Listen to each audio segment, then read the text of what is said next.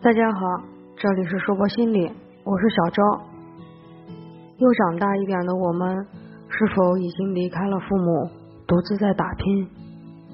突然发现，我们硕博心理工作室的小伙伴们，都是远离父母，独自承担生活的孩子。这可能是很多人觉得很棒的一件事情。去年有朋友和我聊天。这个女孩说起了和父母一起生活的琐碎，我听完后语重心长的说：“小宝，你这么年轻，我都不好意思打击你对生活的热情了，你加油哦。”对话类似于。我简直就受不了我妈了！我现在回到家，我都不会说话一样，我都不知道该怎么表达自己的心情了。每天听她叨叨，我都是例行公事。话说，我也房了还贷，我也交了水电，我还给她钱呢，怎么她一天到晚就看不见个好？我都快受不了了。要不你收留我一阵子吧，我就想不明白了。我找个对象，他这也不行，那也不行。他给介绍的对象，我又一个都没有看上，他还常年嫌弃我不找对象。每天回到家，从头念到脚，第二天又开始，并且好几天还都不重复。快救救我吧！我都快崩溃了。还是你好，你爸妈离那么远，都不用受这种毒害。当听到这样的对话，当他的羡慕真的就是那么好吗？或许从他的抱怨里，他的妈妈的确很强势，也用错了沟通的方法，这样说话的方式并不讨喜。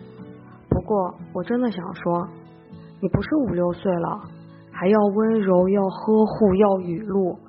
这个世界不给你拒绝的机会，他多残忍呀！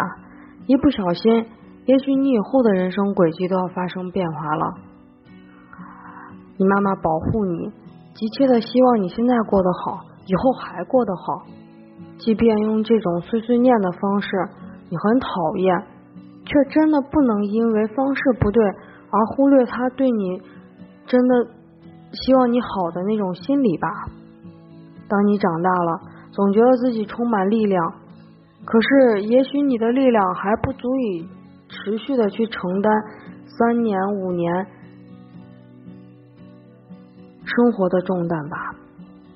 而父母最爱你的人，他们也是这样从弱小成成长到甚至。负责你今后的生活。你现在生活很容易，不用买房，不用过分拼搏，一个月小挣包住自己就够了。觉得他们唠叨你的和你现在生活的完全就不是一回事吗？甚至你负担一年的水电费、网费是可以呀，可是五年、十年呢？别说了，自己还房贷多伟大。给他们生活费，那不都是应该的吗？所以小宝，你要加油啊！父母渐老，且行且珍惜。三月去了一趟南非，久不见的发小也学会了四十五度仰望天空忧郁，因为父母不停的闹腾，让他特别心累。为什么是父母闹腾？因为我们已经日渐长大。突然有一天，不再是他们对着我们的义务，而是觉得身上多了一些责任，照顾他们的责任。看着爸妈渐白的头发，一种心酸不停的翻滚着。那是曾经给你力量，让你觉得无所不能的父母；那是养育你十年如一日，有殷切希望的父母；那是你生气发火时最不想搭理的父母。从你的生命里开始慢慢的退休的父母，跟他们聊天的时候，突然觉得长大，对，是一瞬间的事情。他因为想要照顾父母，做出了朋友眼里的舍小我为父母的决定。他朋友劝过他，父母的感情应该由父母决定。他是父母的孩子，虽已长大，但仍然不能代替父母去做决定。而他却倔强的选择了制造一个机会，让一家人一起生活。方案行动中各种心酸，让他也一次一次的觉得，是否这样真的是对的？是否这样就是对他们一家人都是好的方式？而听到这样的故事，我想，如果是我，又会怎么做呢？像他朋友那样，不参与父母的决定，还是像他一样，扛起照顾一家人的想法？虽然自己过得很辛苦，这种让父母选择自己感情，或者是为了维持一个家，面和心离的假装平静生活，似乎很多和我们一样年纪的同龄人都会遇到。父母呢，因为社会方面的原因。学习表达不太擅长，其实不光是他们跟我们沟通的方式不好，可能他们平行沟通的方式也不是最舒适、最合适的。争吵甚至动手，在很多父母中也有遇到，一言不合忍不了暴脾气，发火的时候总是惊天地泣鬼神的。然而。他们又愿意为了孩子粉饰太平，一晃眼，半辈子就走完了。有的时候，不是孩子感知不到父母之间气氛不好，而是他们还不懂这代表了什么。等长大的孩子懂得后，也许会不喜父母的这种沟通表达方式，或者有些人会包容体谅生活的不易。那都没有办法追回还在不懂的阶段父母消耗掉的感情。如果他们已渐老，我们应该怎样对待他们，也成了我们慢慢学习的一种责任。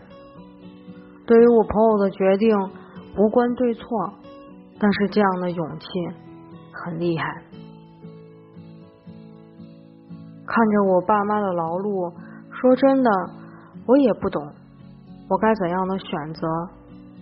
是留在他们身边陪伴照顾，担负责任，还是努力让自己变得更成熟，让他们放心呢？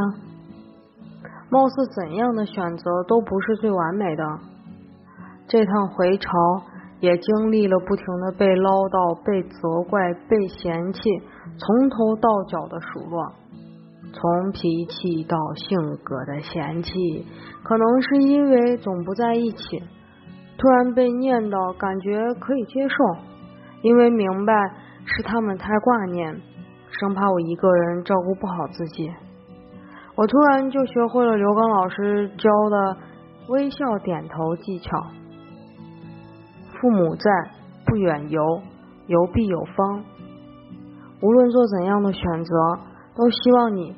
可以先明白自己想要什么，再明白怎样和他们沟通，最后用合适的、舒适的方式表达或者平衡你和父母的关系。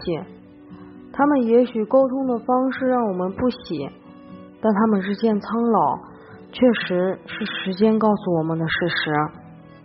请不要用那些你不喜欢他们对待你的方式再去对待他们。如果你还没有学会用温柔的、舒适的表达沟通的方式，请你去学习，而不是简单粗暴的对待爱你的人。也许我们还不能完全负担他们的物质生活，但请不要以年轻不懂事为借口，连他们的情绪都假装忽略。更好的沟通。至少言语情感让他们觉得温馨舒适，是我们可以努力做到的，不是吗？这就是我今天想分享的内容了。最后插一条关于沟通的广告：硕博心理将在二零一八年六月开设沟通心理分析课程。让人喜欢听的话，更好表达自己，温柔的坚持而不伤害别人的情感。如果你有兴趣参加这个课程，记得报名。电话号码是八九六四四零七八。谢谢大家。无论你在哪里，硕博和我陪伴着你。再见。